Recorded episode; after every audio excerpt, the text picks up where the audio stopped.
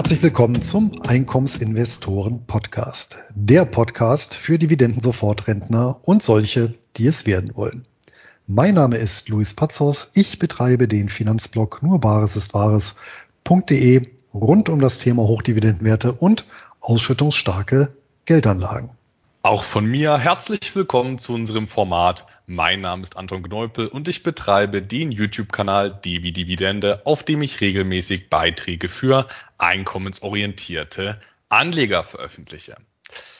Ja, Luis, der Juli war wieder von einigen Hochs und Tiefs geprägt. Was war denn bei dir was waren denn bei dir so die einschneidenden Ereignisse am, am weißen und äh, schwarzen Kapitalmarkt? Anton, ich weiß genau, worauf du anspielst. Und zunächst hat es ja die spanische Presse wie Spatzen von den Dächern gepfiffen, nämlich, dass es bei unserem Lieblings-Cannabis-Pflanzenanbieter Juicy Fields, also Lieblings hier natürlich in Anführungsstriche gesetzt, ja, Probleme gibt vorgeblich technischer Natur. Die Anleger konnten sich nicht mehr einloggen in ihre Konten und konnten auch keine Auszahlung logischerweise mehr vornehmen.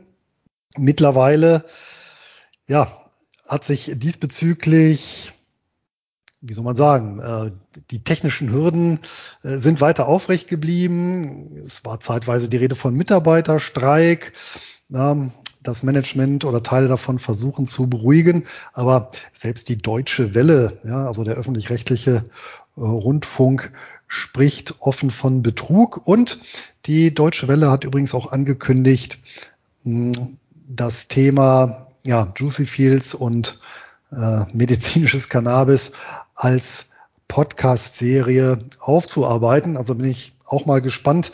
Ich sag mal, wir haben ja so ein bisschen an der Oberfläche gekratzt. Ähm, du hast mir auch gesagt, vor einigen Monaten hast du noch davor gewarnt.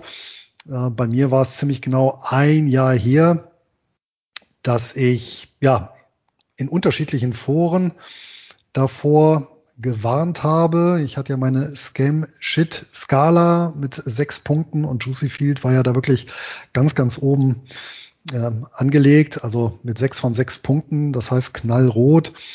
Und ja, allein schon die prognostizierten Renditen inklusive Wiederanlage von weit über 100 Prozent, die schnelle Verfügbarkeit, ja, ähm, das etwas seltsam anmutende Firmenkonstrukt, ja, und das gezielte Ausrichten an Privatanlegern. Also wer da allen Ernstes geglaubt hat, dass da ein funktionierendes Geschäftsmodell ja, dahinter steht, musste schon arg, ja, naiv sein. Oder aber äh, die Leute gab es ja auch, die gesagt haben, ja, ist mir schon klar, dass es Betrug ist, aber ich versuche so lange mitzumachen, solange ja, das Orchester noch spielt und wenn die Musik aufhört, habe ich hoffentlich alles rausgezogen. Was natürlich bemerkenswert war, und das habe ich natürlich nicht vergessen seinerzeit, ich habe, glaube ich, für keinen Beitrag oder für keine Stellungnahme so sehr virtuelle Prügel bezogen und auch unter der Gürtellinie wie seinerzeit dafür, ja, also ähm, für die ja, Skala oder die Anwendung der Skala auf, auf Juicy Fields und mein äh, geäußerter Scam-Verdacht. Und ja, also Ahnungslosigkeit war ja dann immer noch was vorgeworfen worden, noch eher das harmlose. Äh, das äh, artete aus, wirklich in persönliche Beleidigungen. Also das Investieren in medizinisches Cannabis äh, hat da anscheinend schon eine, wie soll man sagen, eine theologische, religiöse Dimension erreicht. Das fand ich schon sehr bemerkenswert. Ja, am Ende zeigt das Beispiel ja eigentlich nur wieder sehr gut, dass es einfach gewisse ökonomische Gesetzmäßigkeiten gibt und dass auch Juicy Fields diese nicht außer Kraft setzen konnte. Also diese, diese schönen anvisierten Renditen, die, die klingen ja erstmal gut und dass man in so einem Markt viel Geld verdienen kann, das ist absolut klar. Aber am Ende kann man diese Renditen der Anleger ja eins zu eins plus die, die Provision für, für Affiliates, das kann man ja alles umlegen in Kapitalkosten für die Unternehmen. Und ähm, solche Kapitalkosten, die sind ja exorbitant und da gäbe es so viele andere Möglichkeiten für ein, für ein gutes Unternehmen, sich günstiger zu finanzieren. Also kein gutes Unternehmen muss solche Kapitalkosten zahlen an Anleger. Also äh, wieso sollte man das freiwillig machen? Und ähm, die Unternehmen, die solche Kapitalkosten tatsächlich zahlen, die verschwinden Stück für Stück vom Markt, weil sie dann von anderen Unternehmen verdrängt werden, die sich eben ähm, cleverer am Markt finanzieren. Aber ja, ich habe tatsächlich vor vor zwei Monaten, meine ich, nochmal im, äh, im Mitgliederbereich bei mir darauf hingewiesen, dass das ähm, ja, Ponzi-Scheme finanzierte Renditen sind. Da hatte ich aber unter den unter den äh, Gleichgesinnten nicht so viel Gegenwind, eigentlich überhaupt kein Gegenwind. Aber gut, das gehört dazu zum Kapitalmarkt. Äh, wenn man dabei war ähm, mit, mit kleinen Beträgen, ist das ja auch kein, das ist ja auch kein Drama. Das kann passieren. Ähm, solange man jetzt nicht nennenswerte Teile des Vermögens verloren hat, ähm, wäre meine Devise, ja, Fehler gemacht, dann lernt man draus und dann schaut man einfach nach vorne. Das wäre meine, meine, äh, mein Standpunkt. Fehler machen ist ja, ist ja nicht schlimm, solange man jetzt nicht alles verloren hat. Aber äh, schlimm wäre es eigentlich nur dann, wenn man die Fehler, äh, wenn man nicht draus lernt aus den Fehlern und die Fehler dementsprechend wiederholt und dann auf angeblich äh, konservativere äh, Cannabis-Plattformen ausweicht, die dann Kapitalkosten von nur 30 Prozent im Jahr haben. Ähm, hast du mich ja auch darauf hingewiesen, dass es jetzt die angeblich konservativen Plattformen gibt, Luis. Ja, das ist ganz interessant, weil äh, die sich natürlich gezielt das auch zunutze machen können. Und äh, da gibt es eben auch Beispiele dafür. Die laden jetzt auch zum Tag der offenen Tür ein, ähm, um ja eben die Anlegerschar auch zu überzeugen, dass sie tatsächlich etwas Produktives machen. Ähm, ist natürlich auch in dem Sinne keine Sicherheit, weil auch solche Anlagen lassen sich kurzfristig anmieten und wenn nicht der erste Fall, wo eben ja nicht nur frisierte Bücher, sondern auch frisierte Assets ähm, gezeigt werden. Und dass solche Anbieter dann teilweise auch in der Schweiz sitzen, ist kein Qualitätsmerkmal ausdrücklich. Ja, das sage ich deswegen, weil man höre und staune, ich tatsächlich auch angeschrieben worden bin im Zuge der Juicy Fields Pleite ähm, von ja, Lesern oder Hörern, die sich dann erleichtert gezeigt haben, gesagt haben, naja, dass sie zu, glücklicherweise sich für den richtigen Anbieter entschieden haben. Ja.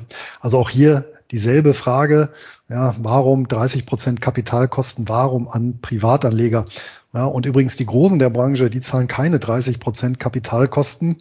Und es gibt ja einen ETF auf den gesamten Sektor. Und der hat im letzten Jahr ähm, trotz der sehr geringen Kapitalkosten, die die Unternehmen tragen mussten, 75 Prozent verloren. Ja. Ähm, wirft jetzt dafür auch eine Dividendenrendite von über sieben Prozent ab.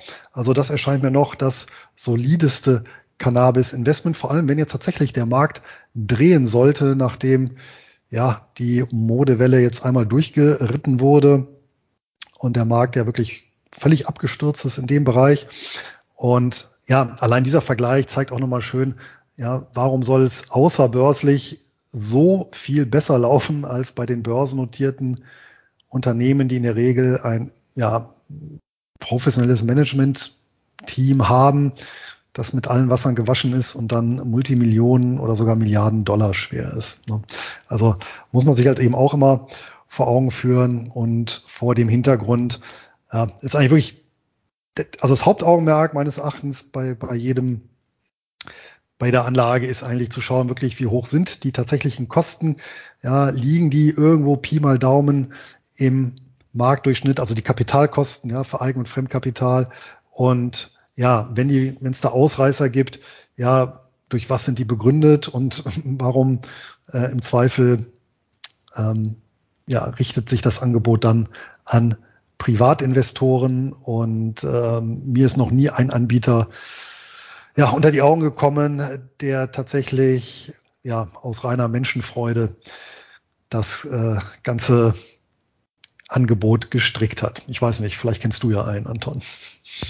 Na, es kann ja durchaus sein, dass es mal so einen gibt, Das Problem ist aber gar nicht, äh, dass es denen nicht geben kann, sondern das Problem ist, dass die Anbieter, die sich mehr oder weniger gezielt zu teuer refinanzieren, dass die ja vom Markt verdrängt werden. Weil je höher die Kapitalkosten, desto höher sind am Ende dann auch die, die Produktionskosten. Und wer kauft dann noch beim extrem teuren äh, Cannabis-Produzenten. Also äh, selbst wenn es die Samariter gibt bei den, bei den Börsenanlagen, dann würden die früher oder später verdrängt werden. Also die kann es aus ökonomischen Grundsätzen nicht geben, diese, diese äh, Free Lunchs am, am Kapitalmarkt für Privatanleger. Aber ich würde vorschlagen, Luis, ähm, dass wir das jetzt erstmal dabei belassen und zum heutigen Thema übergehen. In dieser Folge widmen wir uns einem wichtigen Teil der Portfolioverwaltung, nämlich dem Rebalancing. Neben den Gründen für die Rebalancierung besprechen wir praxiserprobte Umsetzungsstrategien und wie wir selbst die Gewichtungen in unseren Portfolios steuern. Selbstverständlich wird aber auch diese Folge mit unseren beiden Hochdividendenwerten des Monats abgeschlossen. Doch bevor es losgeht, schildert Luis nochmal kurz das Angebot unseres Partners, der aktuell auch Ärmelsponsor bei Fortuna Düsseldorf ist. Glückwunsch dazu. Aber klar mache ich das. Und der Sponsor ist auch in dieser Folge natürlich CupTrader, der Online-Broker mit Sitz, wer hätte es gedacht, in Düsseldorf. Und unsere persönliche Empfehlung für Einkommensinvestoren, die Wert legen auf ein kostenloses Depot, günstige Handelskonditionen und Zugang zu allen bedeutenden Weltbörsen. Denn CupTrader bietet allen Kunden durch die Anbindung an Interactive Brokers, eins der weltweit größten Brokerhäuser, die Möglichkeit, mehr als eine Million Wertpapiere an über 120 Börsenplätzen zu handeln. Selbst Nischentitel wie unsere bekannten und beliebten Hochdividendenwerte des Monats lassen sich problemlos über die Suche finden und ordern. Der Pluspunkt, ja, nicht nur zum Ordern, sondern auch zum Rebalancieren, ja, sind dann die äußerst niedrigen Gebühren, vor allem für den Handel an den für Einkommensinvestoren interessanten Börsen. Australien, Kanada beispielsweise aber auch Hongkong und die USA. Und so kostet eine Kleinorder an der New York Stock Exchange gerade einmal einen Cent pro Wertpapier beziehungsweise mindestens zwei US-Dollar. Kosten für die Verbuchung von Dividenden fallen ebenso wenig an wie laufende Depotgebühren. Und damit können sich Anleger bei CupTrader selbst mit einer vergleichsweise niedrigen Einlage ein diversifiziertes Dividendenportfolio aufbauen. Aufgrund des hervorragenden Preis-Leistungs-Verhältnisses sind wir beide selber seit langem Kunde von CupTrader und nach wie vor mit dem persönlichen Service und den zahlreichen Report-Funktionen sehr zufrieden. Direkt zur Konto- und Depoteröffnung einschließlich eines kleinen Geschenks von uns geht es über Einkommensinvestoren.de De. Hier nochmal der Hinweis, die Adresse hat sich geändert, lautet jetzt einkommensinvestoren.de. Damit kommt ihr direkt auf die Depoteröffnungsseite und könnt euch ein Geschenk von uns aussuchen. Ja, der Aufhänger für unsere Podcast-Folge zum Thema Rebalancing war ja eigentlich auch, dass wir beide im Monat Juli unsere Konto- und Depotauswertungen gemacht haben. Vielleicht magst du dazu nochmal einleitend kurz was sagen, Luis. Ja, aber gerne doch. Und zwar ist ja ein Punkt, auf dem wir auch schon öfter rumgeritten sind, das Thema Regelwerk. Und so ein Regelwerk sollte zumindest unserer Ansicht nach vorsehen in regelmäßigen Abständen, ja, nicht zu häufig, auch nicht zu selten, ins Depot zu schauen und hier eben ja, die Positionen auszuwerten und nach einem bestimmten Schema dann zu rebalancieren. Und genau das ist ja das Thema der heutigen Folge. Wieso, weshalb, warum, kommen wir gleich zu. Ähm, Anton, wie ist es bei dir? Also ich selber rebalanciere mein Dividendenportfolio, das ist ja auch hinlänglich bekannt, zweimal im Jahr, einmal im Januar, einmal im Juli, bisweilen, ja, ähm, sagen wir Hörer, Leser, naja, das ist aber schon relativ selten. Ich selber würde gegebenenfalls bis einmal im Quartal, das wäre bei so einem auf lange Sicht gehaltenen Dividendenportfolio vollkommen oder es wäre für mich so die Untergrenze, ein Jahr wäre für mich so die Obergrenze und ich habe mich eben für den Mittelweg entschieden, zweimal im Jahr lässt sich auch gut merken, verpasse ich nicht, weil im Januar hat meine Tochter, im Juli mein Sohn Geburtstag, lässt sich immer gut verknüpfen. Wie sieht's bei dir diesbezüglich aus? Ich rebalanciere tatsächlich auf laufender Basis, aber das liegt auch daran, dass ich eine, äh, ja, eine Ausprägung des Rebalancierens mache und nicht, äh, ja, das, was man klassischerweise darunter versteht. Aber darauf können wir dann nachher auch gerne nochmal zu sprechen kommen. Vielleicht klären wir aber nochmal so ganz allgemein, was ist eigentlich Rebalancing jetzt mal in, in einem Satz äh, runtergebrochen. Luis, wie würdest du das äh, ganz knapp definieren? Kurz und knapp lautet meine Definition eine Vermögensstruktur bzw. den Soll- und Ist-Zustand einer Vermögensstruktur zu abzugleichen und gegebenenfalls wieder in Einklang zu bringen. Das wäre so meine schmerzlose Definition. Gehst du da konform mit? Da gehe ich absolut konform mit, Luis. Aber was sind denn so die klassischen Gründe für das Rebalancieren? Vielleicht nennst du erstmal so deine wichtigsten ja, Vorteile des Rebalancings und dann äh, kann ich das gegebenenfalls noch ähm, ergänzen. Also da spielen meines Erachtens drei Faktoren rein. Und der erste Faktor ist die sogenannte ähm, Vermögensallokation oder Asset Allocation, also die Frage, wie verteile ich meine Mittel, ja, meine liquiden Mittel auf unterschiedliche Anlageklassen. Ja. Und wenn ich meinen Investitionsprozess sauber aufsetze und durchdekliniere, ja, dann gibt es am Ende ja ein, ein Kuchendiagramm ja, mit verschiedenen Prozentsätzen. Und wenn wir mal so ein ganz einfaches Beispiel nehmen, ja, ähm, habe ich eben beispielsweise ähm, 30 Prozent Liquidität, ja, so als Sicherheitspolster, ja, was eben schwankungsarm oder schwankungsfrei ist, ja, in Form von Geld auf dem Konto und eben beispielsweise 70 Prozent, ja, in Closed-End Funds. Ja, und da auch nochmal unterteilt, ja, diese 70 Prozent in ähm, unterschiedliche Arten von Closed-End Funds mit unterschiedlichen Ausrichtungen. So, und nun ist es natürlich so, äh, und das ist eben der zweite Faktor. Ich bin damit eben hinreichend diversifiziert.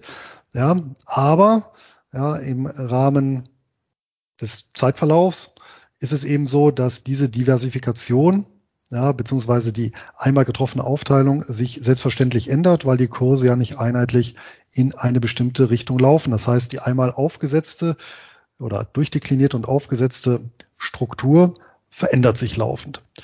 Und Jetzt kommen wir eben zum äh, dritten Punkt. Das ist eben die sogenannte Regression zum Mittelwert. Das heißt, wir werden immer wieder Ausreißer in den Renditen haben, verschiedene Anlageklassen und auch einzelner Titel, ja, nach oben wie unten, ja, die sich dann aber über die Zeit eben mitteln. Und daraus ergeben sich dann schon im Prinzip zwei äh, Gründe, die für eine Rebalancierung sprechen, nämlich zum einen, dass ich meine ja, definierte Grundstruktur wieder einnehme oder versuche wieder zu erreichen. Und zum Zweiten, dass ich mir gezielt eben dieses Phänomen der Regression zum Mittelwert zunutze machen kann, um hier noch einen kleinen Renditekick mir zumindest ins Portfolio zu holen. Da würde ich dir vollständig beipflichten, Luis. Zunächst einmal finde ich es aber wichtig, beim Rebalancing im Kopf zu behalten, dass man das Ganze nicht zu zu streng planen und umsetzen sollte. Also der Kapitalmarkt, der ist dynamisch, der bewegt sich die ganze Zeit. Titel steigen, Titel fallen, Titel zahlen Sonderdividenden und setzen mal aus. Also wir haben es hier mit einem ganz dynamischen System zu tun und da zu erwarten, dass man irgendwann die, die Zielstruktur auch perfekt in der Praxis umgesetzt bekommt, das ist äh, absolut unrealistisch. Ziel sollte es ja vielmehr sein, möglichst nah der Zielallokation zu kommen und auch dann wenn sich der Ist-Zustand vom Soll-Zustand entfernt, eben wieder möglichst nah Richtung äh, Soll-Zustand zu gelangen. Das ist erstmal so meine grundsätzliche Meinung dazu, dass man da keine unrealistische Erwartungshaltung hat und dass man dann unglücklich wird, weil man, weil man den, den Sollzustand nicht erreicht. Den wird man nie erreichen, weil schon in der nächsten Sekunde sich Wertpapiere be äh, bewegt haben im Kurs. Aber bei den, bei den Vorzügen des Rebalancings, da hast du jetzt die, die wesentlichen Punkte genannt. Ich habe daraus aber tatsächlich äh, vier Einzelgründe abgeleitet, die aber im Grunde das gleiche aussagen wie bei dir. Also zunächst einmal hat man sich ja bei den also wenn man sich Gedanken macht, wie das eigene Portfolio aussehen soll, wie die eigene Portfoliostruktur aussehen soll, da hat man sich ja in der Regel überlegt, was man selbst für eine Risikotoleranz und Risikotragfähigkeit hat, mit welchen Schwankungen man leben kann, mit welchen Ausschüttungsschwankungen man leben kann. Und ähm, darauf aufbauend hat man im Optimalfall dann eben ein, ein passendes Depot entworfen, eine passende Vermögensstruktur entworfen. Heißt, man hat dort ein definiertes Rendite-Risikoprofil. Und ähm, wenn man sich eben im Ist-Zustand vom Soll-Zustand beim, bei der Asset-Allokation entfernt, dann verändert sich dementsprechend auch das Rendite-Risikoprofil des eigenen Vermögens und möglicherweise passt dann das Rendite-Risikoprofil des eigenen Vermögens nicht mehr zu meinem eigenen Anlegerprofil.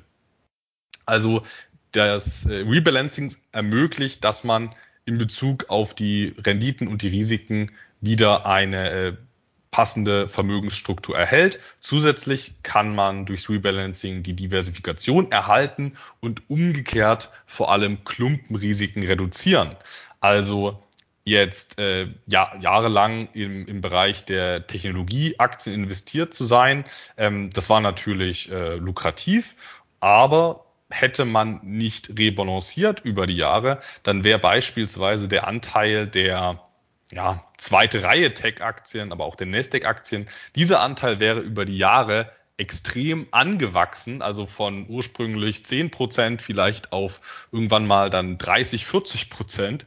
Und ähm, ein Portfolio, was nicht rebalanciert hätte über die Zeit, hätte jetzt auch entsprechend ähm, nennenswert Drawdown gehabt. Und bei einigen Werten ist das eben nicht nur ein Buchverlust. Ich denke, viele Werte, die werden da wahrscheinlich nie wieder ihre alten Höchststände erreicht haben. Äh, damit meine ich vor allem so die, die zweite und dritte Reihe Tech-Werte, äh, jetzt nicht sowas wie, wie Apple oder, oder Microsoft oder Amazon. Ähm, also die Diversifikation erhalten, das ist auch so ein klassischer Vorteil, dass man eben keine, keine Klumpenrisiken zulässt und auf der anderen Seite eben auch die schwächer gelaufenen Titel wieder aufstockt.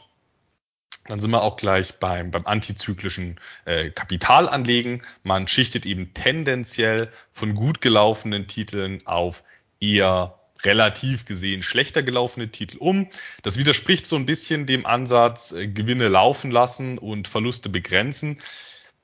Da wir aber einkommensorientiert sind und nicht unbedingt Renditen maximieren möchten, finde ich, dass ähm, ja, antizyklische Kapital allokieren eigentlich sehr, sehr sinnvoll. Also mir, mir persönlich tut's jetzt nicht weh, wenn ich mal einen, einen Gewinn beschneide und wenn ich ein bisschen Renditepotenzial nicht oder ein bisschen Renditepotenzial verpasse, damit kann ich leben. Ich will vor allem diese, diese äh, Downside in Form realer Verluste, die will ich äh, vermeiden. Also bisschen verpasster Gewinn, damit kann ich gut leben. Wenn ich jetzt aber 20 Prozent meines Portfoliowerts real verloren hätte, das wäre für mich persönlich jetzt ein Problem. Und wenn man vor zwei Jahren in dritte Reihe Tech-Werte gegangen ist, dann hat man jetzt zwar einen Buchverlust im Depot, aber ich würde mal behaupten, dass vieles da einfach ein realer Verlust ist, weil sich ja die Bewertungen davor eben sehr weit vom inneren Wert entfernt hatten. Aber das ist jetzt natürlich eine,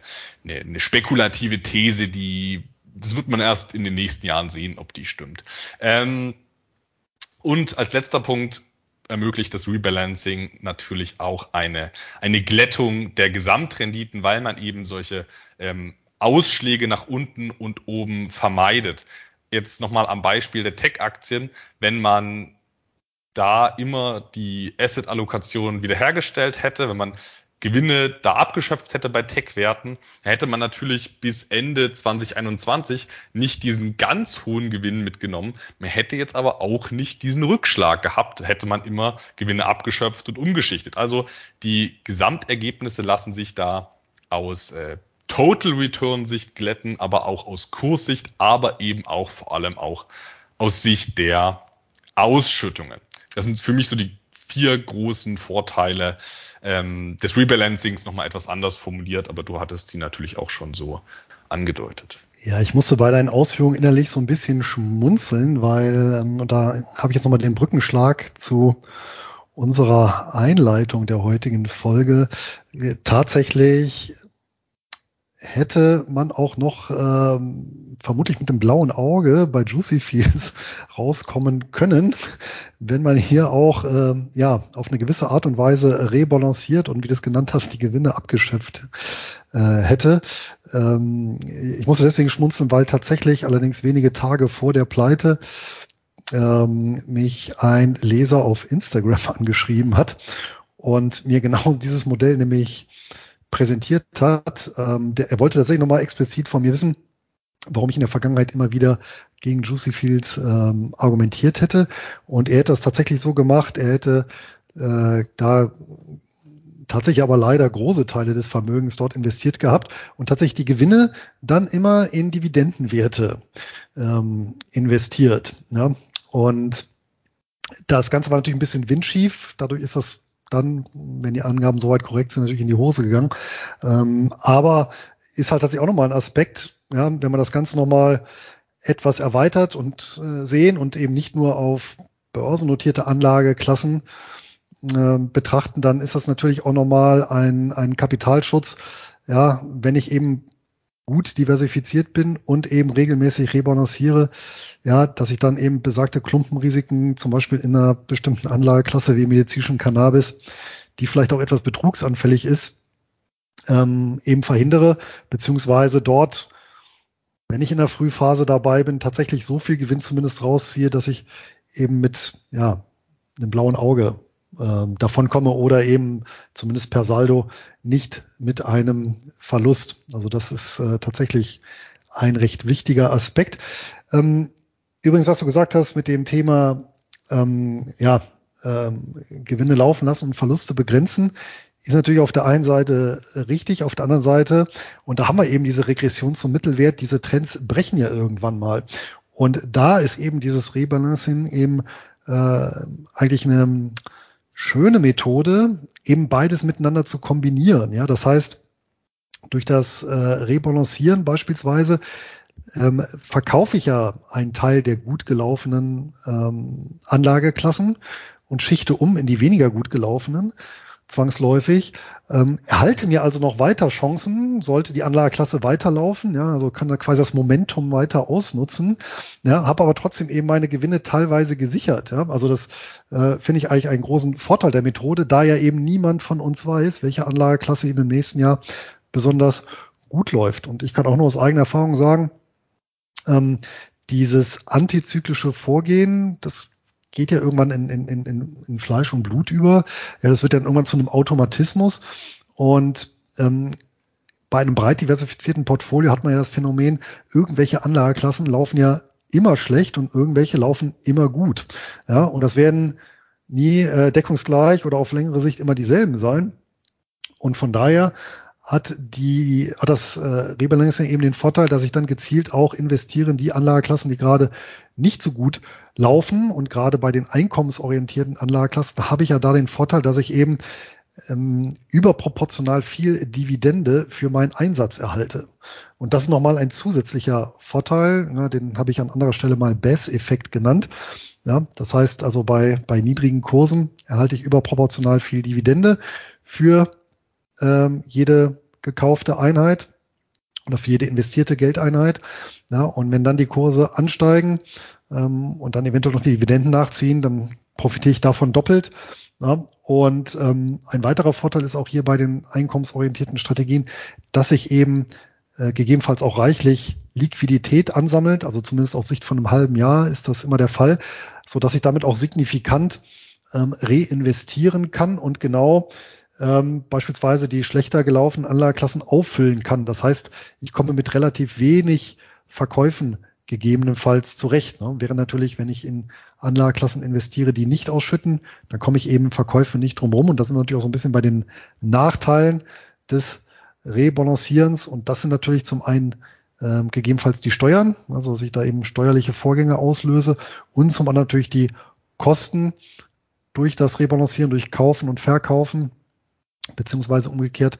Und da ist natürlich wichtig, einen Broker zu haben, der kostengünstig ist. Ne? Also vor 10, 20 Jahren äh, war das Ganze natürlich ein relativ teures Vergnügen und je nach Depotgröße muss man dann schon genau gucken, ob sich das wirklich dann auch lohnt. Ja, ein schönes Beispiel, an dem man die, die Vorteile des Rebalancings erkennen kann, ist ja unter anderem der Alarian MLP ETF. Ich meine, den hältst du ja. Ähm, und also wenn, wenn ich mich nicht täusche, Luis, äh, berichtige, kannst du mich gerne berichtigen, wenn es nicht mehr stimmt. Aber doch, doch, das ist eine Daueranlage seit vielen, vielen Jahren. Dann, dann, dann passt das Beispiel ja perfekt, weil bei dem hätte sich ja ähm, die, bei dem hätten sich ja die letzten Rebalancierungen sehr gelohnt. Also zu niedrigen Kursen reinvestiert, hohe Dividendenrenditen gesichert und ja, jetzt auch noch ähm, nette Wertzuwächse. Ob die bleiben, wissen wir natürlich nicht, aber ähm, einzigartige verdiente Dividendenrenditen waren das auf jeden Fall. Ja, das stimmt. Und so ein anderes bekanntes Beispiel waren halt eben auch die Real Estate Investment Trusts. Ne? Die sind ja jetzt im Halbjahr auch wieder relativ schlecht gelaufen. Also im Schnitt zwar besser als jetzt die, die, die großen Indizes wie der S&P 500, aber tatsächlich war es äh, bei mir die schlechteste Anlageklasse ähm, mit, ich glaube, so im Schnitt 13, 14 Prozent Minus im ersten Halbjahr. Ähm, macht mir aber nichts aus, weil, wie gesagt, aus besagten Gründen, ähm, ja, äh, ist auch nicht das erste Mal, dass die Anlageklasse jetzt äh, eher nicht so gut läuft und ja, von daher lohnt sich da jetzt äh, im Rahmen äh, der Rebalancierung eben die Reinvestition. Also wenn ich jetzt dann eben in einem halben Jahr, in einem Jahr, in zwei oder drei Jahren, ja, weil dann auch die Anlageklasse Immobilie äh, dann auch wieder anzieht. Ne? Momentan oder im ersten Halbjahr hat es überproportional sensibel eben reagiert auf die äh, Zinserhöhungen, erst die angekündigten und dann die tatsächlich vollzogenen. Ja, die sind ja Real Estate Investment Trusts sind ja so ein bisschen zinssensibler als andere ähm, Aktien und ja, vor dem Hintergrund haben die halt etwas äh, deutlicher nachgegeben als andere Dividendentitel. Ja, aber auch hier bin ich sehr gewiss, dass dieser Rebalancing-Effekt, dieses antizyklische Investieren sich über kurz oder lang positiv bemerkbar macht. Und an der Stelle ist es, denke ich, sinnvoll, nochmal zu erwähnen, dass Rebalancing vor allem dann angebracht ist und eine Umschichtung beziehungsweise Abschöpfung von Gewinn und Anlage in Wiederanlage in Titel, die eben schlechter gelaufen sind, dass das eben vor allem dann passend ist, wenn bei der ja, Anlage, in die man investieren möchte, wenn da keine äh, Totalverlustrisiken bestehen oder zumindest keine sehr wahrscheinlichen, weil bei einem Russlandfonds würde ich persönlich jetzt nicht rebalancieren. Ähm, das ist vielleicht auch einfach jetzt eine persönliche Sache von mir, aber da bestehen einfach nennenswerte Totalverlustrisiken, da fließen aktuell keine Dividenden. Also ähm, das ist überhaupt nicht bei mir regelwerkkonform und da würde ich auch nicht rebalancieren und aufstocken. So ein Titel, äh, mein, mein Russland-CEF, der musste ja schon gehen. Ähm, anderes Beispiel wäre jetzt, wär, wenn er jetzt Einzelwert. Ich würde auch bei Einzelwerten nicht unbedingt immer rebalancieren. Und das ist ja auch ein Grund, wieso ich keine, keine Einzelwerte halte, ähm, weil die können einfach äh, komplett ausfallen. Und bei Wirecard dann äh, immer weiter zu, zu rebalancieren und zu reinvestieren, das ist bestimmt sehr schmerzhaft geworden an der einen oder anderen Stelle. Da sprichst du genau einen weiteren Nachteil strategischer Art an. Wenn ich natürlich einen Wert im Depot habe, ist ja auch erstmal egal, ob das eine Sammelanlage ist oder ein Einzelwert, der wirklich kontinuierlich verliert und sich nicht mehr erholen sollte, dann quasi rebalanciere ich natürlich in die falsche Richtung. Aber, und ich denke mal, Anton, so bist ja auch aufgestellt, mit einem wirklich solide diversifizierten Weltportfolio sollte das nicht passieren, sofern eben nicht die ganze Weltwirtschaft ähm, ja, auf diese Fahrbahn nach unten gerät. Aber dann äh, hilft natürlich auch innerhalb dessen die, das Rebalancieren nicht mehr. Dann, dann habe ich einen relativen Effekt höchstens, aber keinen absoluten mehr. Darf ich dich fragen, wie lange du schon in den Alarian MLP ETF investiert bist? Ja, fragen kannst du. Ich kann dir aber gar keine präzise Antwort geben, aber das war schon ein ganz, ganz früher Vertreter der Hochdividendenwerte, den ich mir ins Portfolio geholt habe. Also mit Sicherheit schon so um die zehn Jahre. Na dann hast du wirklich, ähm, wenn du das immer rebalanciert hast, dann war das wirklich ähm, ja mutig. Und ich meine, das hat sich ja jetzt auch in den letzten Jahren ausgezahlt, aber ich finde der ETF, der zeigt eben wirklich schön, wie ja, äh, wie nervenaufreibend das dann mit der Zeit werden äh, kann und könnte. Weil, weil der Titel ist ja jetzt über Jahre, vor allem von, von 2014 bis äh, 2020 kontinuierlich gefallen und dann immer weiter zu reinvestieren. Ähm, das ist psychologisch, denke ich, schon eine Herausforderung. Aber das muss dann eben auch, wenn man es im Regelwerk verankert hat, muss man es machen. Aber ich denke, viele haben dann leider ähm, prozyklisch äh, nach dem Shutdown-Crash verkauft. Also Theorie ist das eine, Praxis ist das andere. Man muss es sich dann auch immer so so aufstellen, dass man es auch persönlich durchhalten kann und dass du das durchgehalten hast, das ist wirklich, ähm, da hast du meinen Respekt, Luis. Also so lange habe ich noch nicht ähm, in einen negativ performenden Titel äh, rebalanciert, aber wir werden sehen, was die Zukunft bringt. Ich könnte mir gut was? vorstellen, dass die, dass die MLPs ein, eine echte Turnaround-Story werden. Ja, was nicht ist, kann ja noch werden. Und äh, du sprichst es an, einmal Regelwerk und tatsächlich, das ist mir gar nicht schwer gefallen, ähm, zumal das ja eine äh, relativ kleine Depotposition ist. Also ist ja nur, also nur ähm, ein, ähm, eine Anlageklasse unter sehr, sehr vielen. Und prozentual haut ja nicht so groß ins Gesamtkontor und von daher fällt es auch, finde ich, gar nicht schwer, hier in, ja, ich sag mal, wirklich solche Nischen äh, hinein zu rebalancieren, auch wenn die mal mehrere Jahre schlecht laufen. Das gehört eben dann äh, zum Spiel. Ähm, schlimmer sind dann, finde ich persönlich, mh, oder mental schwieriger zu ertragen sind natürlich dann solche Situationen, wo das Gesamtportfolio dann in die Knie geht. Ja, das ist ja zum Glück relativ selten der Fall. Ja, aber dass mal so eine andere Klasse mehrere Jahre schlecht läuft, auch damit muss man sich anfreunden und ähm, beispielsweise die, diejenigen, die sehr früh auf Tech-Werte gesetzt haben, beispielsweise im Jahre 2000, die mussten ja auch 13 Jahre warten, bis sie überhaupt wieder Einstandskurse äh, gesehen haben. Ja, also ähm, das ist jetzt nichts ähm, MLP-spezifisches. Ja, also das kann jede Anlageklasse mal auch mehrere Jahre treffen. Ja, ich finde das ja auch strategisch absolut richtig. Und vor allem, wenn man sich dafür entschieden hat, den Bereich abzudecken, dann ist es extrem wichtig, das dann auch durchzuhalten. Das besprechen wir ja immer wieder, weil immer weiter zu, zu rebalancieren und zu reinvestieren und dann irgendwann bei, bei äh, Mitte 2020 aus den MLPs auszusteigen, das wäre halt wirklich, da hätte man diesen ganzen Rebalancing-Vorteil zunichte gemacht. Also das Regelwerk ist absolut entscheidend und ähm, da hast du natürlich auch in der Praxis bewiesen, dass du das äh, durchhältst. Also das haben, denke ich, nicht viele so gemacht. Das finde ich schon äh, wirklich äh, gut und ich bin gespannt, wie sich die, wie sich die MLPs mit der Zeit entwickeln. Ähm, Du ich habe dafür, auch, ich hab dafür auch andere Fehler gemacht. Alles gut. ja.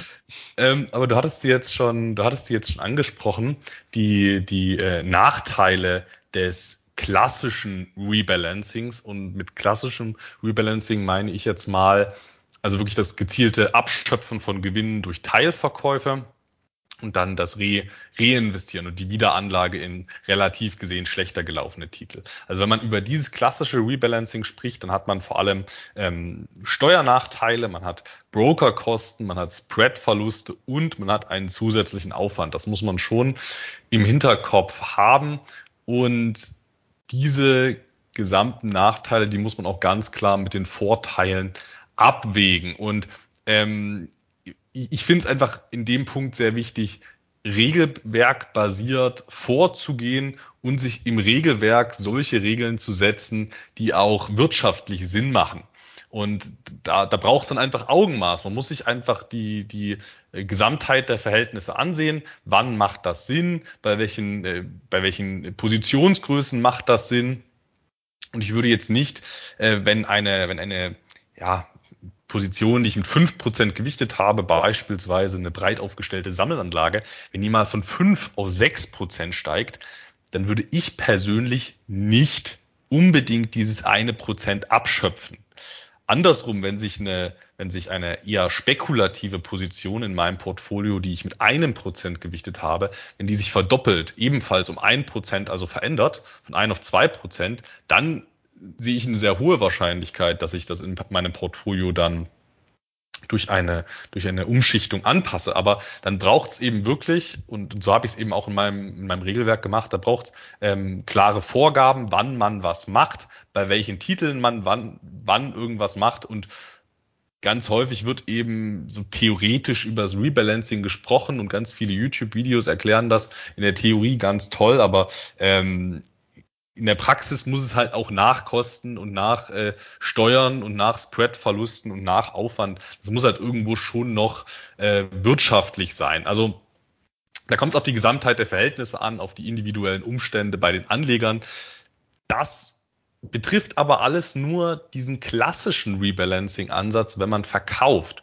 Und deshalb praktiziere ich tatsächlich eine andere Art des Rebalancings und die kann man eben vor allem in der, in der äh, Vermögensaufbauphase anwenden. Und zwar thesauriere ich gezielt, thesauriere ich gezielt äh, alle aufgelaufenen Dividenden in die Titel, die eben noch nicht auf ihrer Zielgewichtung sind. Also ich habe eine, eine Zielstruktur. Jeder, jeder Titel hat eine äh, prozentuale Zielgewichtung, habe ich alles festgelegt. Dann kann ich schauen, welche Titel sind noch nicht auf ihrer Zielgewichtung und dann kann ich, wie ich es schon angesprochen hatte, auf laufender Basis tatsächlich zusammen mit äh, Neuinvestitionsgeldern dann ähm, rebalancieren, aber eben alles aus Cashflow und ich muss nicht Titel verkaufen. Das ist etwas, was man umsetzen kann in der Vermögensaufbauphase und vor allem dann, wenn man relativ zum Depotvolumen eben noch relativ viel, äh, relativ betrachtet zum Depotvolumen eben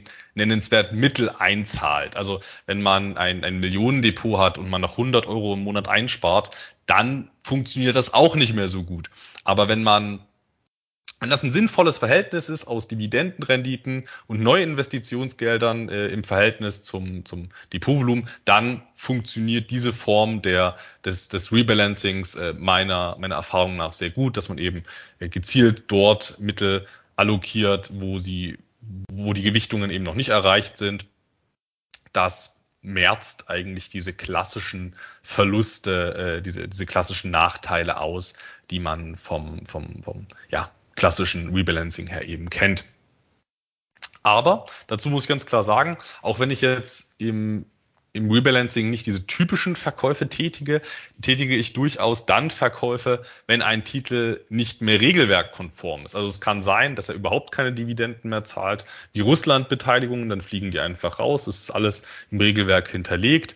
Oder wenn ein Titel so weit im Kurs ansteigt, dass die Barrendite auf den aktuellen Preis unter vier Prozent liegt. Das hätte beispielsweise bei ähm, Titeln gegriffen, diese, diese Regel, äh, wie, wie Brookfield Renewable. Die hatten ja auch, meine ich, ursprünglich sieben Prozent und sind dann zeitweise deutlich unter vier Prozent. Bei der Barrendite sind die da zurückgegangen. Und das wäre für mich auch ein Trigger gewesen, einen, einen kompletten Verkauf zu tätigen, weil ich eben immer diese mindestens vier Prozent auf den, auf den aktuellen Wert anstrebe. Aber ähm, daran erkennt man jetzt eigentlich, ich habe mir da meine ganz eigene Form des Rebalancings gebastelt. Also ähm, Rebalancing, Rebalancierung grundsätzlich aus Cashflow, aber eben ergänzt darum, dass man bei jedem Titel eine Mindestbarrendite erzielen möchte. Und ähm, das zeigt meiner Meinung nach auch eigentlich ganz schön, dass da jeder bei sich schauen muss, was da der passende Weg ist. Wie viel zahlt man ein ins eigene Depot? Zahlt man überhaupt noch irgendwas ein? Ähm, wie ist das Verhältnis aus Einzahlungen und Depotvolumen? Wie ist die aktuelle Barrendite im Depot? Weil bei zwei Prozent Dividendenrendite im Gesamtdepot. Da bringt dann auch dieser Cashflow nicht so viel. Ähm, bei sechs, sieben, acht Prozent Barrendite, da kann man dann schon äh, ordentlich bei den Gewichtungen Anpassungen vornehmen. Genau, das war's ähm, zu meinem zu meinem Vorgehen. Ja, damit hast du auch schon schön aufgezeigt, dass es im Prinzip zwei Möglichkeiten oder Ansätze des Rebalancierens gibt, nämlich einmal das zeitbezogene, das ist ja etwas, was ich mache, und einmal das anlassbezogene, das ist ja mehr, was du machst. Ja, beim zeitbezogenen Rebalancieren ist es tatsächlich so, das finde ich auch als große Stärke des äh, Ansatzes, ja, ähm, dass der Anleger eben sein Depot ähm, zu bestimmten Punkten, sagen wir quartalsweise, rebalanciert und ansonsten in Ruhe lässt, gar nicht reinguckt, sich auch gar nicht kirre machen lässt und das Depot äh, wachsen und gedeihen äh, kann. Und ähm, ja, das heißt, zum jeweiligen Zeitpunkt äh, wird eben die äh, entsprechend gemäß Regelwerk vorgegebene Vermögensallokation wiederhergestellt. Und auch da gebe ich dir recht, ja, bitte nicht Excel quälen bis zur x Nachkommastelle. Ähm, erstens kostet das viel zu viel Zeit. Zweitens, wie du richtig gesagt hast, ist das nicht realisierbar, äh, hat sich schnell überholt, äh, wenn es realisierbar wäre. Und ähm, drittens bringt es auch überhaupt nichts. Ne? So Pi mal Daumen, das reicht vollkommen. Ja. Und die zweite Methode ist halt ja anlassbezogen. Das heißt, ich habe eben bestimmte Korridore, die ich hier für mich definiert habe. Und ja, wenn eben ein bestimmtes Ereignis oder ein bestimmter Anlass gegeben ist, sei es, dass eben eine bestimmte Menge neuen Geldes vorhanden ist oder dass meinetwegen so ein Korridor nach oben oder unten ähm, verlassen wird, dann rebalanciere ich. Ja? Also ähm, hier natürlich dann ähm, kann das mal häufiger oder mal seltener der Fall sein. Aber rebalancierst du dann tatsächlich überwiegend aus, aus Cashflow oder, oder, oder machst du dann auch viele Umschichtungen? Also ich nehme an, wenn du, wenn du das alle sechs Monate machst, dann ist da ja schon so viel, das sind ja schon so viele Barmittel aufgelaufen, dass man wahrscheinlich gar nicht so viel kaufen und verkaufen muss, oder? Tatsächlich äh, sind die Käufe, also die Verkäufe, muss man ja sagen, ähm, hier in der Regel besonders gut gelaufener Titel sehr, sehr selten. Brookfield war tatsächlich so ein Beispiel, aber da war ich dann auch ähm, mit äh, satt dreistellig ähm, im Plus, äh, also dreistelligen Prozentbereich und der war dann so gut gelaufen, genau, da habe ich dann, den habe ich dann auch komplett veräußert. Ja, und ansonsten, ja, da muss eine Position schon sehr, sehr gut gelaufen sein dass ich dann sage, ja, dann ähm, verkaufe ich einen Anteil. Ähm, in der Regel ist dann auch so, dass äh, ein besonders gut gelaufener Titel dann auch unter diese ja, fünf oder vier Prozent fällt ähm, und damit auch uninteressant wird, zumindest temporär, ähm, und dann entsprechend rausfliegt. Und von daher, ja, also wie gesagt, Verkäufe sind relativ selten, Teilverkäufe ähm, ebenso. Und ich habe für mich im Regelwerk halt festgehalten, wenn der relative Anteil einer Position sich mehr als verdoppelt hat, dann erwäge ich einen Verkauf oder, oder einen Teilverkauf. Ne?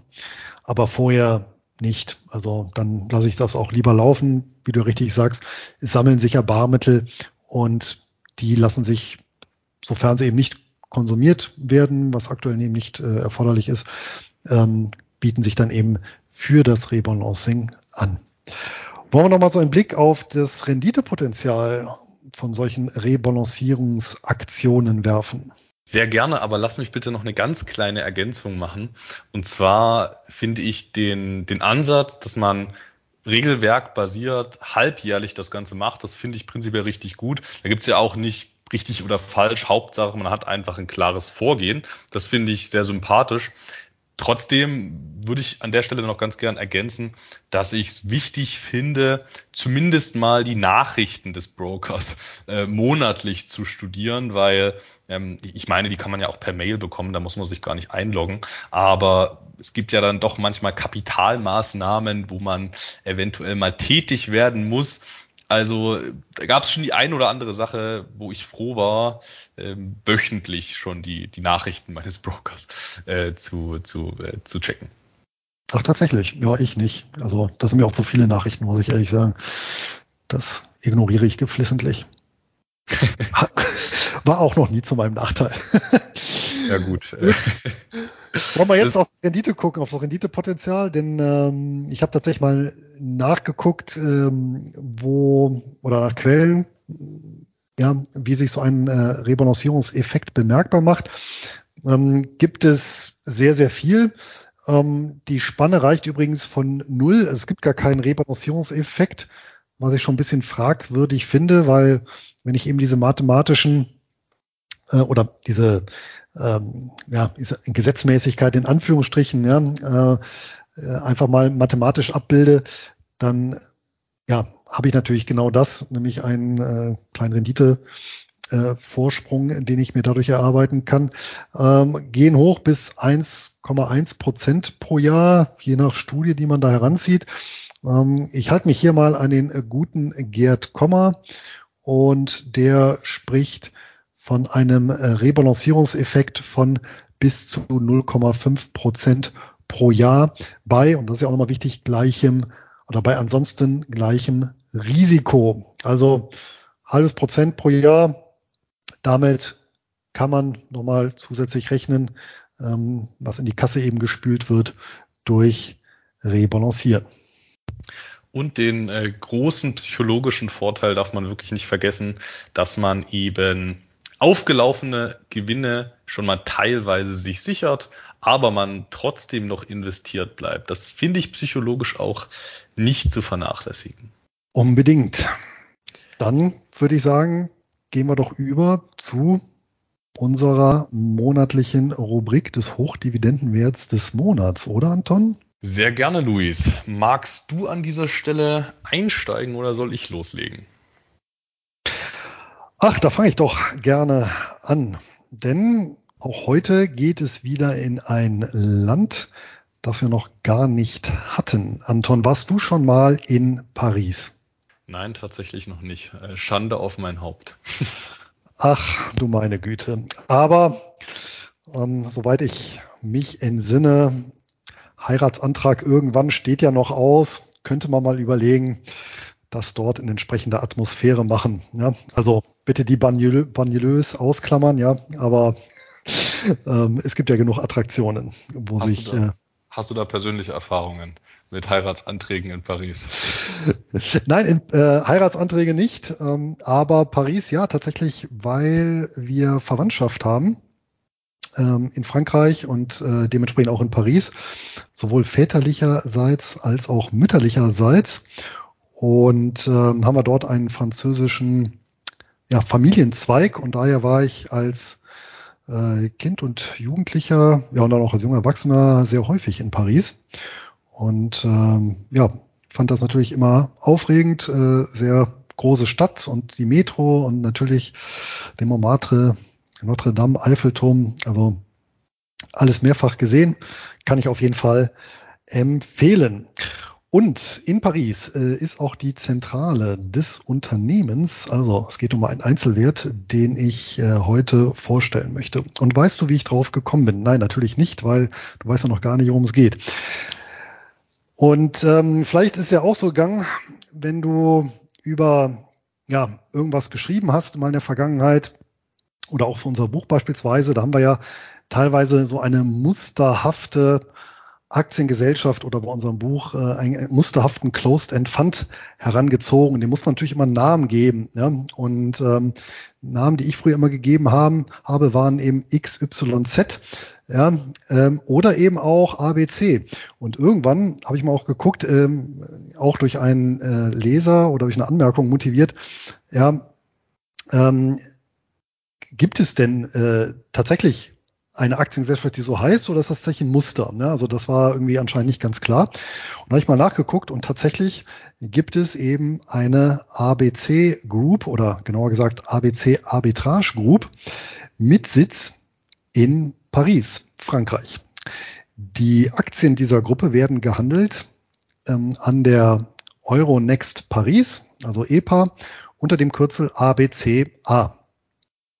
Um, gibt auch Zweitnotizen in Frankfurt und der Börse Stuttgart. So, nun ist ja Frankreich nicht unbedingt als das Mecker bekannt, ja, ausschüttungsstarker Wertpapiere schon gar nicht unterjährig. Aber hier ist tatsächlich die ABC Arbitrage Group eine Ausnahme. Also, was machen die Jungs und Mädels? Übrigens 87 an der Zahl, also relativ überschaubar. Nun, das Kerngeschäft von denen ist der Wertpapierhandel. Die haben sich allerdings spezialisiert auf sogenannte Arbitragegeschäfte. Anton, weißt du, was Arbitragegeschäfte sind? Die Nutzung von Preisdifferenzen an verschiedenen Marktplätzen. Exakt. Und das ist eben genau das Kerngeschäft. Wobei Geschäft kann man gar nicht so sagen. Äh, das ist die ertragsseitig ähm, oder damit wird der Ertrag generiert die selber sehen sich tatsächlich, und äh, wenn man mal die Seite von denen besucht, ähm, wird das auch deutlich, als klassisches Technologieunternehmen. Und die nutzen eben Technologie, um an den Börsen genau solche Preisdifferenzen in der Bewertung ähm, aufzuspüren und dann eben auszugleichen. Ja, das können wir als Privatanleger gar nicht bewerkstelligen, ja, weil aber für die äh, aufgrund der Konditionen und natürlich aufgrund ja, der Rechenleistung, über die die verfügen, da komme ich gleich nochmal drauf zurück, haben natürlich hier Möglichkeiten, selbst kleinste Preisdifferenzen ja, in, in der zweiten Nachkommastelle erfolgreich auszubeuten. Ja. Und ähm, das machen ja an drei Standorten oder von drei Standorten aus. Einmal Paris, Hauptstandort und dann noch Singapur und Dublin. Und das machen die so erfolgreich, dass die äh, seit der Gründung 1995 kein einziges Verlustjahr hatten. Die haben also wirklich jedes Jahr Gewinne gemacht. Und ähm, die Tatsache, dass sie sich als ähm, Technologieunternehmen sehen, ähm, sieht man auch daran, dass die stolz damit werben, eben über 420 Server zu verfügen, insgesamt äh, Programmcode äh, mit 11 Millionen Lines of Code, ja, jetzt ein bisschen für die Nerds hier, ähm, zu verfügen. Ja, geschrieben wird das Ganze übrigens in C-Sharp, C++, ähm, JavaScript und Python. Ja, und insgesamt 30 Deployments pro Tag führen die aus. Also das ist schon ordentlich äh, Last, die die hier auf die Maschinen bringen. Und ja, letztendlich führen die sogenannte Quants durch, also quantitative Analysen und Methoden. Ähm, und ja, fällt so ein bisschen in die Kategorie des Wall Street Nerds, ja, also mit äh, viel Rechenleistung und äh, Programmen wirklich voll automatisiert genau solche Bewertungsunterschiede aufzuspüren und auszunutzen. Das machen die im Eigenhandel. Darüber hinaus stellen die aber auch ähm, ja, äh, Werkzeuge beziehungsweise Ressourcen zur Verfügung für institutionelle Anleger, beispielsweise im Risikomanagement. Ja, der Börsenwert aktuell 415 Millionen Euro. Ähm, der Umsatz im letzten Jahr 64 Millionen Euro, der Gewinn 28 Millionen Euro, der Cashflow noch deutlich höher. Ja, da fallen die Abschreibungen wieder äh, mit rein. Ja, also doch recht ordentliche Margen. Das Kursgewinnverhältnis aktuell bei etwas über 15. Die Kursspanne der letzten 52 Wochen 6,84 bis 7,78 Euro. Aktueller Kurs knapp über 7 Euro. Also irgendwo dazwischen. Eigenkapitalrendite 17,8 Prozent. Bemerkenswert ferner, in der Bilanz stehen 185 Millionen Euro und ähm, kein Fremdkapital. Also ja, komplett mit Eigenmitteln unterwegs.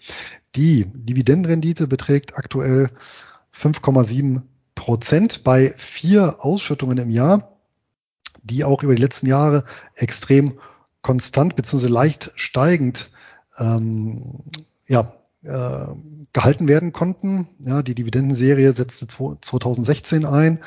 Ja, seitdem ähm, gesteigert und beziehungsweise gleich gehalten, aber nie abgesenkt. Könnte sich jetzt im äh, Jahr 2022 ändern. Die hatten typischerweise pro Quartal ähm, 10 Cent äh, Dividende, allerdings letztes Jahr in einem Quartal 18 Cent, nämlich immer im äh, Im Juli haben die das gezahlt. Auch die Jahre davor war immer in der, in der Juli-Zahlung so eine leichte Schwankung drin.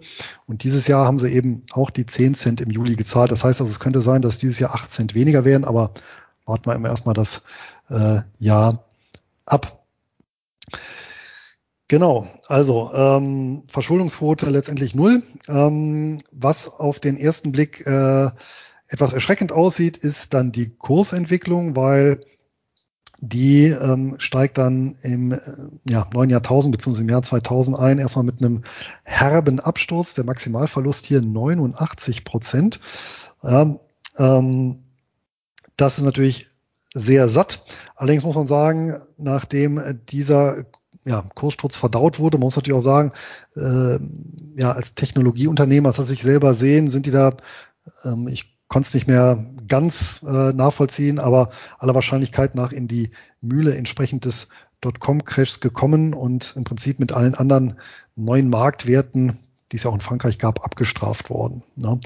Und ähm, seitdem geht's aber unter den üblichen Schwankungen stetig bergauf, wobei die Schwankungen gar nicht so ausgeprägt sind. Ja, beispielsweise ähm, ähm, die Lehmann-Pleite ist im Kursverlauf gar nicht zu sehen, also hat sich gar nichts getan hier Jahr 2008. Ja, Im Shutdown-Crash ging es knapp 15 Prozent nach unten, also auch deutlich, deutlich unterdurchschnittlich. Und ähm, interessant ist auch, dass die insbesondere in Phasen, in denen es mal steil bergab geht an den Märkten, äh, besonders viel Umsatz und entsprechend Gewinn machen. Ähm, dort driften dann wahrscheinlich auch die Spreads auseinander, beziehungsweise ja, ähm, entsprechende Notierungen, so dass die ausbeutbaren Preisdifferenzen ansteigen. Ja, und ähm, so haben die beispielsweise im Jahr 2020 ähm, ein deutliches Plus gemacht, ja, und auch jetzt im ersten Halbjahr ähm, 2022 und das hat sich auch im Kurs niedergeschlagen. Tatsächlich bis April ist der Kurs sogar kontinuierlich gestiegen und im Juni ja leicht gefallen, aber keine zehn Prozent. Ja, alles in allem ähm, ja, passt das schon, finde ich, sehr, sehr gut ins Beuteschema. Und vor allem, wir hatten ja jetzt unsere halbjährliche Depot-Auswertung. Ich weiß nicht, wie es bei dir war, Anton, aber bei mir war es tatsächlich so, dass das Dividendendepot zuzüglich Ausschüttung und jetzt in Euro gerechnet ähm, ja, eine schwarze Null abgeworfen hat. Also ich hatte noch eine Rendite von 0,5 Prozent plus. Und der Sektor innerhalb des Depots, der es rausgerissen hat, ja, hier mussten ja unter anderem eben die Real Estate Investment Trusts kompensiert werden. Das waren das, was du immer die alternativen Investments nennst. Ich nenne es halt immer Spezialitäten, ja, die halt tatsächlich unkorreliert mit dem sonstigen Markt ähm, tatsächlich die Dividende wieder in den Plusbereich gehievt haben, einschließlich Ausschüttungen. Und von daher, ja, genau in diese Lücke stößt auch eben die ABC Arbitrage Group und durchaus eine Überlegung wert. Äh, ein Punkt haben wir natürlich hier noch, Thema Quellensteuer. Frankreich 28 Prozent, aber es gibt ein Doppelbesteuerungsabkommen mit Deutschland und demnach kann die Quellensteuer oder der Quellensteuerabzug vorab reduziert werden auf 12,8 Prozent. So, und das macht dann in Summe bei mir acht von zehn goldene Eier legenden Gänsen. Abzüge gab es einmal für den ja, Maximalverlust, für die Kursentwicklung dementsprechend. Ja, und die ja, Dividendenserie gab es zumindest mal so gelb. Ähm, da die vermutlich ähm, oder eine gewisse Wahrscheinlichkeit besteht, dass sie bricht. Aber ich denke, mit acht von zehn Punkten kann man da auch noch mit ganz gut leben. Ja, übrigens die Dividendenrendite, das noch als Nachtrag über die letzten zehn Jahre schwankte immer zwischen 4,5 und 8,6 Prozent. Der Return on Equity zwischen 7,53 und 23,9 Prozent. Ja, also ähm, ja, die haben wirklich die, auch die letzten zehn Jahre durchgängig äh, gute Geschäfte gemacht und dementsprechend auch die Anleger dran beteiligt. Und jetzt, Anton, bin ich gespannt, was du uns mitgebracht hast. Ja, diesen Hochdividendenwert des Monats finde ich sehr sympathisch, Luis. Ich achte ja schon länger in meiner Strategie darauf, dass ich auch ja, viele, viele unkorrelierte Investments habe, weniger aus Sicht der Kurse, sondern vielmehr aus Sicht der Erträge. Und da geht der Titel ja schon in eine sehr ähnliche Richtung. Und in der Tat, viele alternative Investments haben in diesem Halbjahr sehr gute Erträge ausgewiesen, ähm, sehr gute Dividenden gezahlt und sind dann auch im, im Kurs nicht nennenswert ähm, nach unten gegangen. Viele hatten sehr gute Kursrenditen, aber das ist jetzt für mich gar nicht so das primär Entscheidende. Ähm, wenn die Ertragslagen unkorreliert und gut sind, dann hat man eben auch ähm, häufig einen guten Kursverlauf. Ähm, geht in eine ähnliche Richtung. Von daher finde ich das sehr, sehr faszinierend. Ein, ein schöner Absolute Return Titel, wie es die Amerikaner sagen würden. Aber jetzt zu meinem HDWDM. Luis, wir beide suchen ja immer wieder nach Investitionsmöglichkeiten am weißen Kapitalmarkt als Alternative zu Graumarktanlagen. Und da haben wir ja schon einiges gefunden. Wir haben Alternativen gefunden für klassische P2P-Kredite, für sowas wie Estate Guru, für Private Equity, für Venture Capital. Also eigentlich gibt's oder gab es bisher für fast alles am, am, am grauen Kapitalmarkt gab es fast äh, für fast alles eine, eine Weißmarkt-Alternative. Ein Titel beziehungsweise eine Plattform, deren Markt bisher noch nicht so wirklich gut er, ja, ersetzt werden konnte oder wo es zumindest bislang keine, keine Weißmarkt-Alternative gab, so dass man sich hätte entscheiden können ist so ähm, die ist die Plattform Ecoligo und zwar befasst sich die Webseite Ecoligo mit einer Crowd Investing Plattform und dabei geht's und dabei geht's vor allem darum Investoren und Schwellenländer erneuerbare Energieprojekte miteinander ja zu verbinden. Also man man wirbt Geld vorwiegend nach meiner Recherche von, von privaten Anlegern ein und diese Gelder werden dann in, in Schwellenländern und Entwicklungsländern investiert, in Solarprojekte ähm, oder auch in andere Investments, aber auf der Webseite wurde eben vorwiegend von, von Solar-PV-Projekten äh, ja, geschrieben. Als, als Vergütung erhalten dann die Anleger Zinsen vorab definiert. Das ist ja schon ein sehr spezieller Bereich. Auf den hat mich tatsächlich der, der David Frank von Jung in Rente hingewiesen. Äh, viele Grüße an dieser Stelle. Ähm, ein, ein sehr spezieller Markt ist das Ganze und der war bislang nicht abdeckbar. Seit kurzem gibt's hier aber eine Alternative. Und zwar ist im Dezember des letzten Jahres der Thomas Lloyd Energy Impact Trust an die Börse gegangen. Und zwar ist der Thomas Lloyd Energy Impact Trust ein britischer Closed-End Fund, der mit dem Ziel aufgelegt wurde, Anlegern den Zugang zu Direktbeteiligungen in Schwellen- und Entwicklungsländern zu ermöglichen, mit Schwerpunkt auf erneuerbare Energienanlagen. Und innerhalb der weniger weit entwickelten Ländern strebt man zudem primär Investitionen in Asien an. Hier auch wieder eine große Überschneidung mit Ecoligo. Da sind ja auch sehr viele Investments beispielsweise in Vietnam. Der CIF befindet sich seit Dezember 2021 in der Investitionsphase. Das ist ganz wichtig zu erwähnen, weil es handelt sich hierbei um außerbörsliche Direktinvestition. Also der CEF investiert nicht in börsennotierte, börsengehandelte äh, PV-Anlagenbetreiber aus äh, Vietnam, sondern man kauft sich hier äh, direkt ein, man kauft die, die Projekte von, von Parkbauern, also von denen, die das Ganze bauen und entwerfen man kauft von anderen entsprechenden Betreibern ab, man lässt bauen, aber man ist eben im außerbörslichen Bereich aktiv und das dauert eben in aller Regel Monate bis Jahre, bis man dann wirklich komplett investiert ist. Und seit äh, Dezember des letzten Jahres wurden 66 Prozent des Fondskapitals investiert oder es wurde vertraglich vereinbart, dass in naher Zukunft investiert wird. Hier sehen wir schon, nach mehreren Monaten Zeit ist man schon nennenswert investiert, aber das dauert. Und das ist ganz, ganz wichtig zu investieren. Äh, das ist ganz wichtig zu wissen, in welcher Phase man sich hier befindet und dass das eben auch ähm, ja, eine Eigenschaft von solchen CEFs sein kann, dass es davor hier eben relativ lange braucht, um sein entsprechend eingeworbenes Kapital dann auch komplett zu investieren. Also das äh, ist wichtig zu wissen und das wird sich auch in der Gesamtbewertung des Fonds sehr niederschlagen, dass man sich eben noch in dieser Investitionsphase befindet. Momentan hält man bei diesen 66 Prozent insgesamt zehn Solarparks, die befinden sich auf den Philippinen und auch in Indien. Das Management strebt zudem weitere PV-Investments in Vietnam, Bangladesch und Indonesien an, also klassische äh, Frontier Markets und Emerging Markets.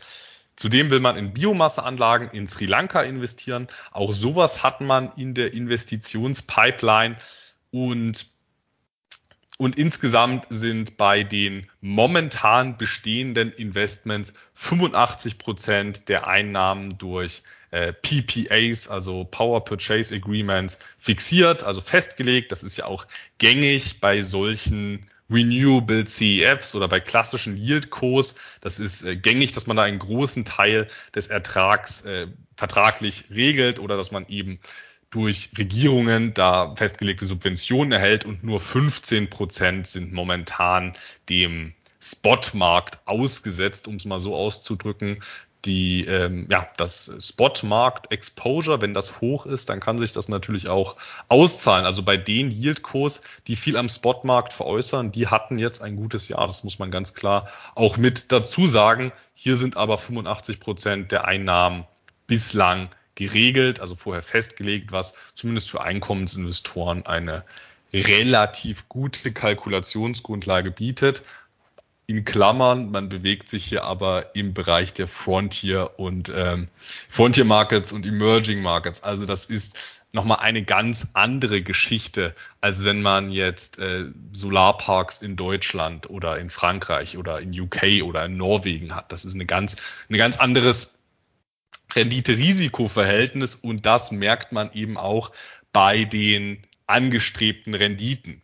Denn mit dieser Strategie strebt der Fonds ab Januar 2024, wichtig zu merken, ab Januar 2024 eine Barrendite auf den IPO-Preis von mindestens sieben Prozent an. Die Ausschüttungen sollen ab da zudem regelmäßig nominal gesteigert werden. Im Jahr 2023 soll die Barrendite zwischen fünf und sechs Prozent liegen und für das laufende Jahr 2022 plant man zwei bis drei Prozent bei der Ausschüttungsrendite. Wobei man hier ganz klar sagen muss, das kommt drauf an, ähm, wie, wie gut man vorankommt mit den Investitionen. Je schneller man in profitable Investments investiert ist und je schneller die dann auch ähm, Cashflow positiv sind, diese Projekte, äh, desto, desto schneller kann man hier auch entsprechend die Barerträge hochziehen. Also das ist kein kein äh, böser Wille des Managements, dass man erst ab 2024 so wirklich hohe Barrenditen oder besser gesagt die, die maximale Barrendite zahlen möchte, ähm, sondern das hängt einfach mit der äh, Natur der Sache zusammen und das ist eben auch so ein Nachteil außerbörslicher Investments. Ja, der Markt ist spannend, man hat hier einzigartige Möglichkeiten, auch durchaus sehr, sehr, sehr lukrative Möglichkeiten und vor allem Diversifikationsmöglichkeiten, aber ähm, das unterliegt einer nennenswerten Unsicherheit und man hat hier eben nicht dasselbe, wie wenn man sich aus Asien, Pazifik einfach äh, Dividendenaktien ins Depot legt, die jetzt schon 5, 6 Prozent zahlen. Die haben dann vielleicht nicht die angestrebten 7 Prozent an Barrendite, aber schon im Hier und Jetzt und deutlich kalkulierbarer und sicherer. Das muss man einfach wissen. Also für das laufende Jahr ist die Barrendite noch ziemlich mau und wer jetzt einsteigt, der spekuliert darauf, dass die Pläne, wie sie, wie sie äh, gemacht sind, dass die so ähm, umgesetzt werden können. Momentan spricht da nichts dagegen, aber es muss nicht so sein, dass man es schafft, die geplante Pipeline so auch in der Tat äh, in die Tat umzusetzen. Das Management kann auch ähm, sehr schlechte Investments tätigen und dann ähm, werden die Investments nach, äh, dann werden die Ergebnisse nach unten verschoben. Es kann alles passieren. Das war jetzt aber erstmal so der, der, der Plan und sollte alles gut gehen, ist das auch absolut realistisch. Ähm, langfristige, die langfristige Zielgesamtrendite liegt auf NAV-Basis bei 10 bis 12 Prozent nach Kosten pro Jahr. Und 10 bis 12 Prozent, das klingt schon relativ sportlich im Bereich der, der Renewables und das ist auch mehr als bei den Yieldcos oder Renewable CEFs, die im Bereich der entwickelten Länder aktiv sind. Das hat auch einfach viel damit zu tun, dass man hier eine Risikoprämie für die, für die politischen Risiken erhält und man darf hier auch auf Projektebene mit einem Hebel arbeiten. Das ist auch absolut gängig. Im Falle des äh, Thomas Lloyd Energy Impact Trusts liegt die Hebelgrenze in Bezug auf den aufs Gesamtvermögen bei 65 Prozent. Der CEF hat nicht auf Fondsebene Schulden, sondern auf Projektebene. Also es werden SPVs, also Special Pure Post Vehicles für diese einzelnen Solarparks gegründet. Diese Vehikel nehmen dann Schulden auf und ähm, das ist ein absolut gängiges Vorgehen und das fließt dann in diese gesamte äh, Verschuldungsgrenze von 65 Prozent mit ein. Alle jetzt genannten Angaben sind natürlich Prognosen und in der Praxis kann es da nennenswerte Abweichungen geben. Momentan ist der Titel aber sehr beliebt, weil der CEF mit einem nennenswerten Agio notiert. Also es kann sich hier lohnen, auch nochmal zu warten, bis die Bewertung etwas attraktiver wird. Ausgeschüttet wird quartalsweise und im Mai diesen Jahres gab es auch die erste Ausschüttung. Und wenn man die jetzt hochrechnet, annualisiert, dann äh, beträgt die Barrendite 1,5 Prozent. Heißt, man ist hier noch von dem für 2022 anvisierten zwei bis drei Prozent noch entfernt und ob man das schaffen wird, in diese ähm, fünf bis sechs beziehungsweise sieben Prozent äh, hineinzuwachsen, das bleibt abzuwarten. Die meisten ähnlich positionierten CEFs schaffen das. Der äh, zuletzt vorgestellte Roundhill Music Royalty Fund, der war auch so ein Beispiel. Er hat auch mehrere Monate nichts ausgezahlt, dann erst wenig ausgezahlt und dann die volle Zielausschüttungsrendite gezahlt. Das ist nichts Unübliches, aber es gibt eben keine Garantie dafür, dass man in die anvisierte Barrendite noch reinwachsen äh, wird. Die Ausschüttungsquote, die entfällt, es gibt noch keine. Die Steigerungsrate kann es noch nicht geben gab ja erst eine Ausschüttung. Zahlungsserie besteht dementsprechend auch erst seit 2022. Verschuldungsquote liegt bei 0%. Aber auf Ebene der Projekte hat man, wie üblich bei solchen Gesellschaften oder bei solchen Fonds, hat man da doch nennenswerte Schulden. Die Kursentwicklung ist in dieser kurzfristigen Betrachtung positiv. Es gibt einen äh, Maximalverlust von 20 Prozent. Aber um jetzt mal ganz ehrlich zu sein, ich habe ich konnte keinen einzelnen Prüfpunkt bei, bei der Cash-Ampel, da konnte ich keinen einzigen Prüfpunkt äh, ja, seriös ja, beurteilen. Also es, es gibt einfach hier erst ein gutes halbes Jahr an Track Record. Ich konnte bei keinem Punkt wirklich sagen, dass das gut ist oder schlecht ist. Eine Barrendite von 1,5 Prozent klingt jetzt schlecht. Es ist aber sehr wahrscheinlich, dass die steigt. Ähm, die Kursentwicklung ist zwar gut, aber sie ist so wahnsinnig kurz, dass sie eigentlich keine Aussagekraft hat. Und so gilt das auch für die ganzen anderen Punkte für die ganzen anderen Prüfkriterien bei diesem CEF. Heißt, ich habe bei jedem Prüfkriterium bei diesem CEF eine, eine gelbe Ampel gegeben, weil kein einziger Punkt besonders positiv oder negativ bewertet werden kann. In Summe ist das eine 5 von 10 bei der Bewertungsampel, also 5 goldene Eier legende Gänse. Das heißt nicht, dass der CEF ein schlechtes Investment ist oder dass es ein schlechter Hochdividendenwert des Monats ist, Monats ist, sondern es zeigt einfach nur, dass es ein spezielles Investment ist, wo man wissen muss, worauf man sich einlässt, wenn alles nach Plan läuft, hat man hier einen sehr schönen Zahler demnächst im Depot. Ähm, wenn es nicht gut läuft, dann wird man äh, wissen, wie sich das entwickelt. Dann werden es eben nicht so hohe Barrenditen, dann wird es vielleicht mal ein paar Kursverluste geben. Alles möglich. Also die fünf von zehn, die deuten schon darauf hin, dass man hier abwägen sollte äh, bei den Chancen und Risiken. Was man natürlich auch machen kann und was ich absolut verstehen kann, äh, wäre, dass man den Titel sich mal auf die Watchlist setzt, dass man schaut, ähm, wie entwickelt sich das Ganze und dass man dann zu einem späteren Zeitpunkt, wenn die Entwicklung absehbar wird und wenn dann auch eine ordentliche Dividendenzahlen äh, gezahlt werden, dass man dann einsteigt und gegebenenfalls ist dann auch die Bewertung attraktiver. Und gerade beim Roundhill Music Royalty Fund ähm, vom, vom letzten Mal meine ich, da war das auch so, da hat es sich gelohnt, ähm, zu warten, bis die vollen, bis die vollen Dividenden gezahlt wurden und dann war sogar die Bewertung attraktiver. Also das macht durchaus Sinn.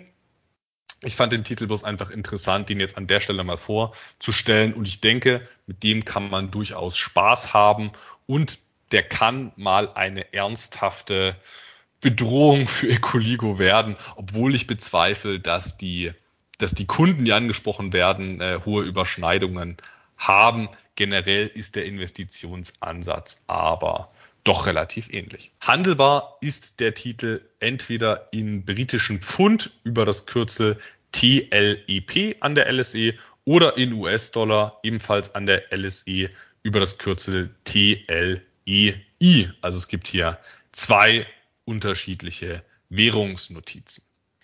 Das zu meinem HDBDM, Luis. Eieieiei, Biomasse in Sri Lanka. Was es nicht alles gibt an der Börse.